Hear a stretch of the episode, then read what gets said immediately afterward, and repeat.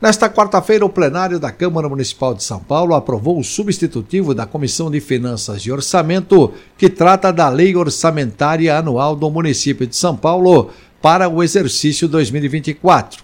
O projeto foi aprovado em primeira discussão.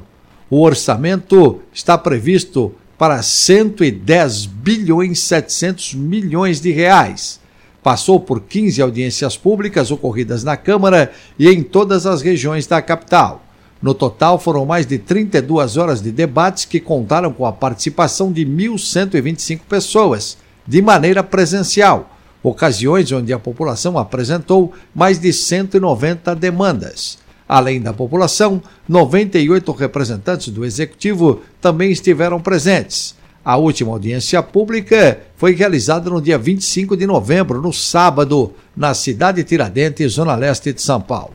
Os detalhes estão no portal da Câmara, sãopaulo.sp.leg.br.